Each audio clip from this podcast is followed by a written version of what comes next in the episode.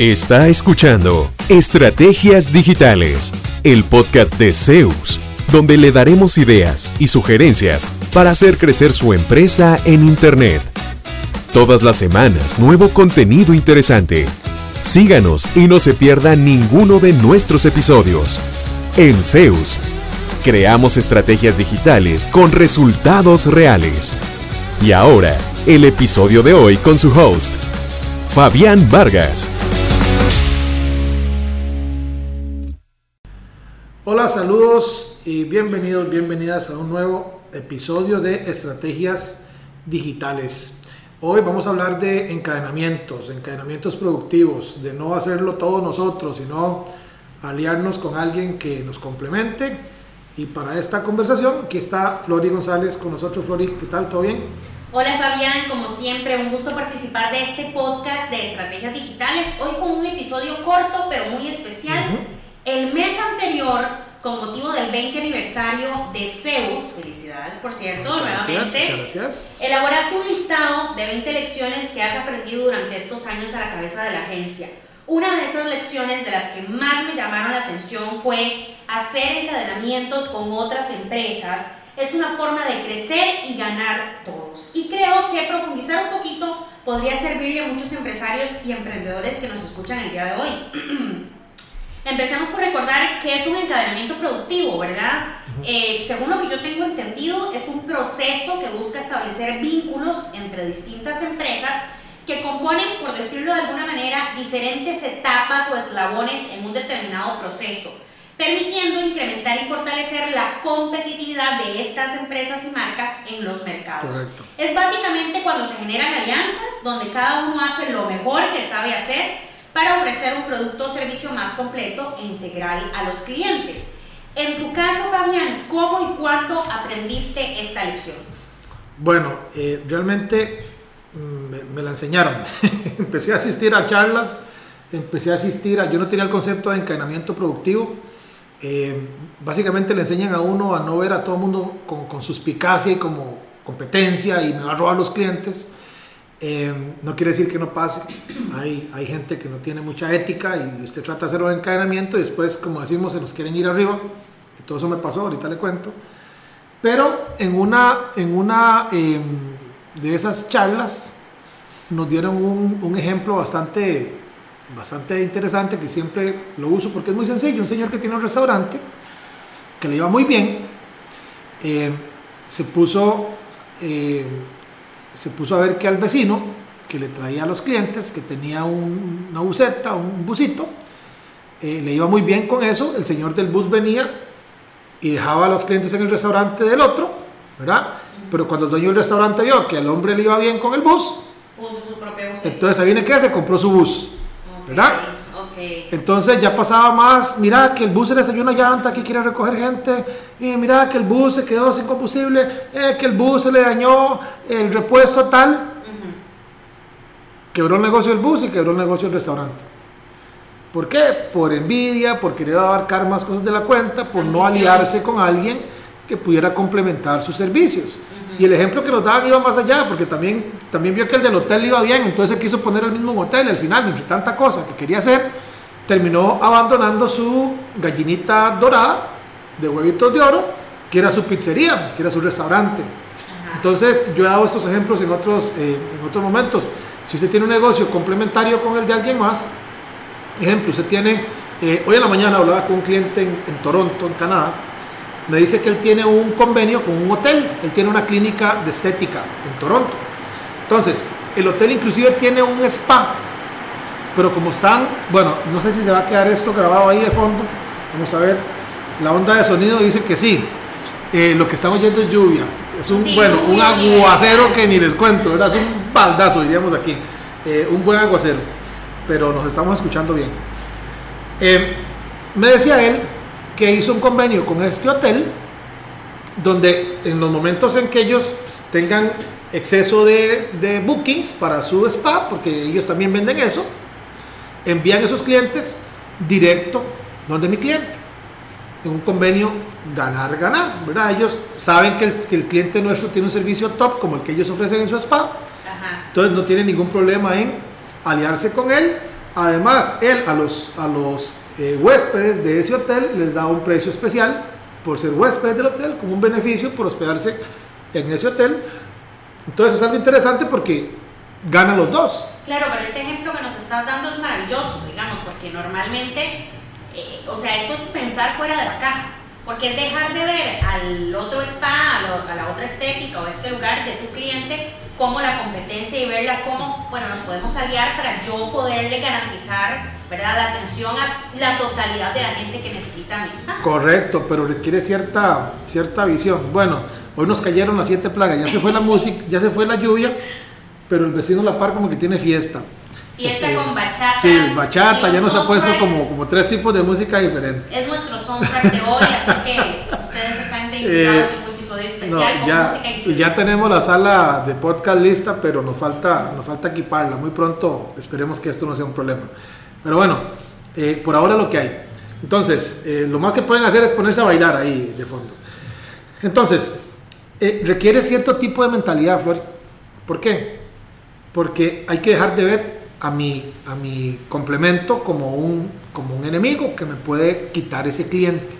Nosotros hemos hecho encadenamientos con otras agencias que, por ejemplo, hicieron el sitio web de alguien, pero me dicen, es que nosotros no hacemos nada de SEO, no hacemos nada de posicionamiento en Google y mi cliente quiere eso, ¿usted lo puede hacer?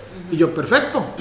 Yo respeto a su cliente, a pesar de que yo pudiera hacerle el sitio y otras cosas, yo le digo, yo vengo a hacer la parte SEO, inclusive es totalmente transparente. Ellos dicen, vamos a llamar a una agencia amiga nuestra, se llama Zeus, ellos van a hacer esta parte esta parte esta parte. Nosotros llegamos, hacemos el SEO y nos vamos. No empezamos a decir, hey, ¿cuánto te está costando el sitio? ¿Y cuánto esto? ¿Y, yo se lo hago más barato. Me pasó una vez a la inversa. Yo tenía un, un, un conocido que es de equipo de cómputo. Entonces yo donde iba, pues mi cliente ocupaba computadoras, yo no vendía eso precisamente para enfocarme en lo mío, ¿verdad? Yo no, yo no vender computadoras, entonces yo lo llamaba a él. Eh, un día me llamó un cliente al que yo lo referí para que le vendieran las compus y me dice, Fabián, ocupo decirle algo, me dice, ese muchacho es amigo suyo. Le digo, "Di, pues así, amigo hermano, no, pero sí, yo lo conozco. Me dice, bueno, le voy a decir que me trajo un muchacho que eh, me dijo que cuánto le estaba cobrando, cuánto me estaba cobrando usted por el proyecto y que él me cobraba la mitad, sin saber cuánto estaba cobrando yo. Entonces, de hasta ahí llegó esa recomendación y ahí murió la referencia y hasta ahí llegamos. Entonces, también hay que saber mantenerse dentro, del, dentro de un marco eh, ético, ¿verdad? Nos pasó otra vez también en una asociación turística donde estuve, que buscamos descuentos en ciertos productos para algunos restaurantes. Entonces les daban un descuento buenísimo si compraban, por ejemplo, toda la carne con un proveedor, porque ya no eran 5 kilos, eran, no sé, 300 para varios restaurantes. ¿Qué pasó?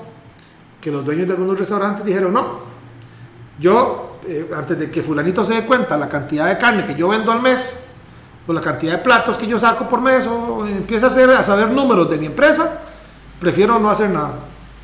Y sigo pagando el precio que pagaba, eh, en, vez de, digamos, por, por el nivel de suspicacia que tenía con su competidor. No debería ser tan así.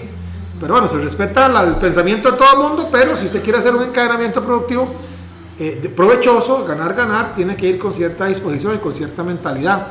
Porque si no, cualquier paso que dé su, su aliado, usted lo puede ver como, "Mm, ¿y por qué hizo esto? ¿Y por qué se me quiere ir arriba? Puede ser una oportunidad de hacer negocios por mucho tiempo de forma sostenida, referidos con ambos. Bueno, por cierto, hoy, bueno, sí o no, cuando usted llegó, estaba hablando con Eso alguien. pensé, eso pensé cuando llegué y dije, ahora Fabián va a decir en el podcast, justo esta mañana o justo ahora estaba con Pero usted no me cliente". deja mentir, estaba hablando, Wow. estaba por teléfono, ¿sí o no? Sí, es cierto. Bueno, ese señor con el que estaba hablando por teléfono es un señor de México, se le escuchó el acento, es un señor mexicano que está en Atlanta, que lo refirió a nuestro contador en Atlanta. Un posible nuevo cliente, un ganar-ganar. Entonces, él, él me lo recomienda porque él está contento con el servicio que le dimos al, al- al contador. Él además nos lleva la empresa en, en Atlanta, entonces él simplemente nos refiere gente. Un, un ganar-ganar. Entonces, él, esa llamada telefónica que usted escuchó, eh, parte de él, fue una referencia de un aliado estratégico nuestro que nos refiere. proyectos y yo a la inversa también. Cuando alguien me pregunta, ¿usted conoce a alguien? Eh, ¿Quién le lleva la contabilidad? Yo refiero a mi contador en, en Atlanta. Entonces es una forma de, de, ganar ambos. Perfecto, entonces a modo de resumen, aprendiste esta lección cuando formabas parte de ruedas de negocios o capacitaciones vinculadas a estos temas. Has tenido buenas y malas experiencias implementando encadenamientos productivos y también eh, podés, digamos, desde tu experiencia decir cuáles son algunos de los principios o de los beneficios que se generan a partir de estos encadenamientos productivos. Uno de los criterios, evidentemente, ser ético en el proceso para que todos salgan ganando. Y a modo de resumen, ya para terminar, ¿qué cosas ha ganado Zeus al incentivar estos encadenamientos productivos y formar parte de ellos? Eh, viera que nosotros lo hacemos mucho sin que los clientes nos lo pidan con nuestros propios clientes. Tengo un cliente que instala redes inalámbricas. Entonces, cuando un cliente nuevo me dice, hey, es que ocupo hacer la red de mi empresa, ¡plum! Ahí va mi cliente. A veces ni se entera, yo no le pido comisión, no le pido porcentaje, es simplemente un beneficio de ser cliente nuestro. Eh, ellos igual, cuando alguien les dice, hey, ¿quién hizo su sitio? Eh, lo mandan para acá. Eh, entonces, digamos que es parte de los, de los beneficios que tenemos de un flujo de gente que nos puede eh, referir nuevos prospectos con los cuales iniciar nuevas relaciones eh, comerciales. Eh, les, les, había contado alguna vez en Honduras que tenemos allá un, un, aliado que es un cliente que está inclusive en el área de tecnología pero en un sector distinto. Él nos refiere proyectos en Honduras y ahí sí hay un, un porcentaje para cada parte involucrada como parte de este convenio, pero él es nuestra cara en Honduras.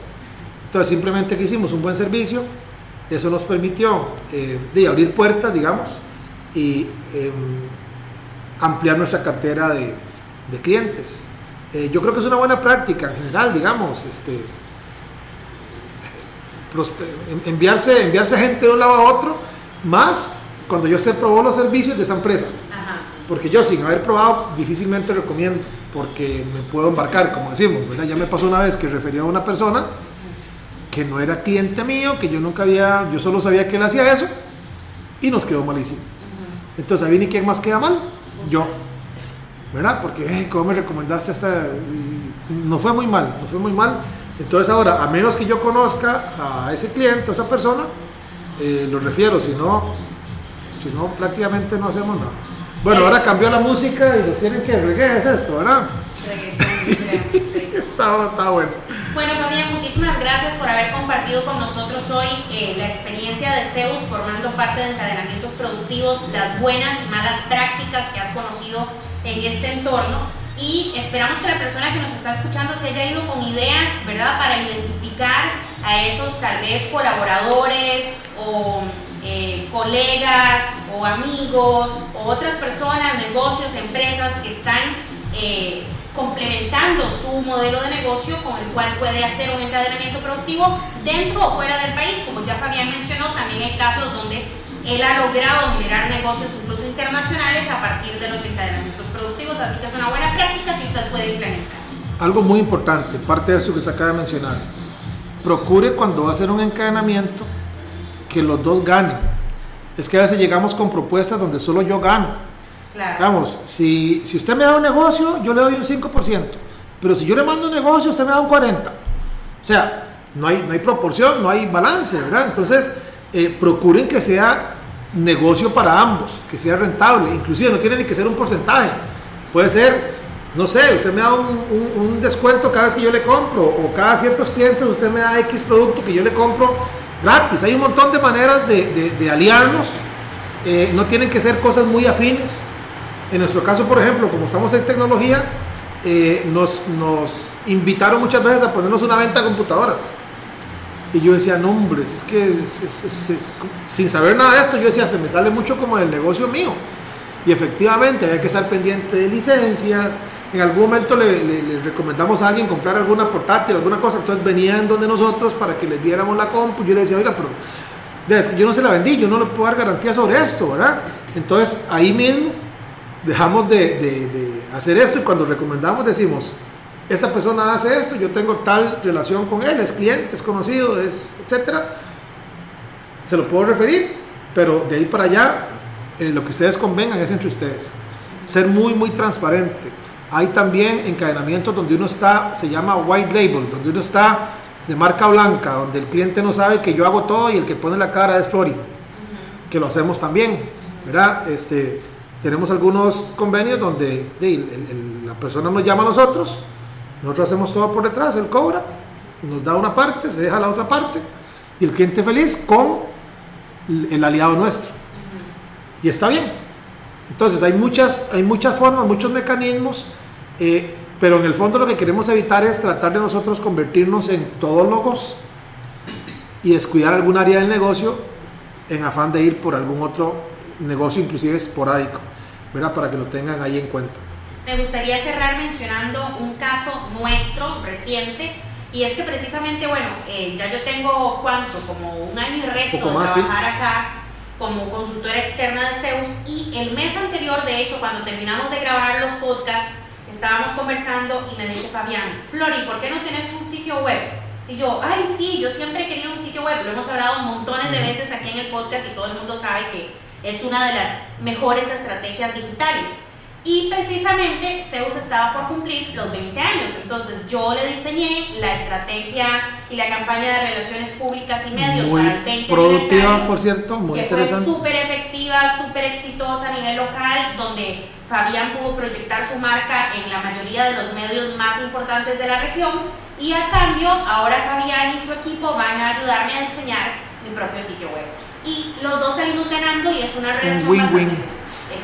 Exactamente, entonces eh, el talento que usted tenga, el conocimiento que usted tenga puede eh, sacarle provecho ya sea para generar más negocios para su empresa o para obtener algún tipo de beneficio, un sitio web, un descuento, mercadería gratis, entre comillas, porque es a cambio de algo. Eh, esa es la invitación del webinar de hoy para que a veces se queda uno como, híjole, ¿cómo hago para abarcar más clientes? Y hable con su vecino y dígale, oiga, por cada gente que usted me mande yo le doy esto y, hagamos negocio. Toque puertas. Eh, eso es así, pero les va a funcionar muy bien. Eh, investiguen un poquito antes de simplemente ir y tocar la puerta. ¿Y qué me ofrece? Y se queden así, como viendo para el techo, ¿verdad? Hagan la tarea antes, ya lleguen con una propuesta clara de mutuo beneficio, de los donde las dos partes ganen. Eh, Listo, Flori. Increíble, apenas duramos 17 minutos, imagínate, estamos superándonos bastante.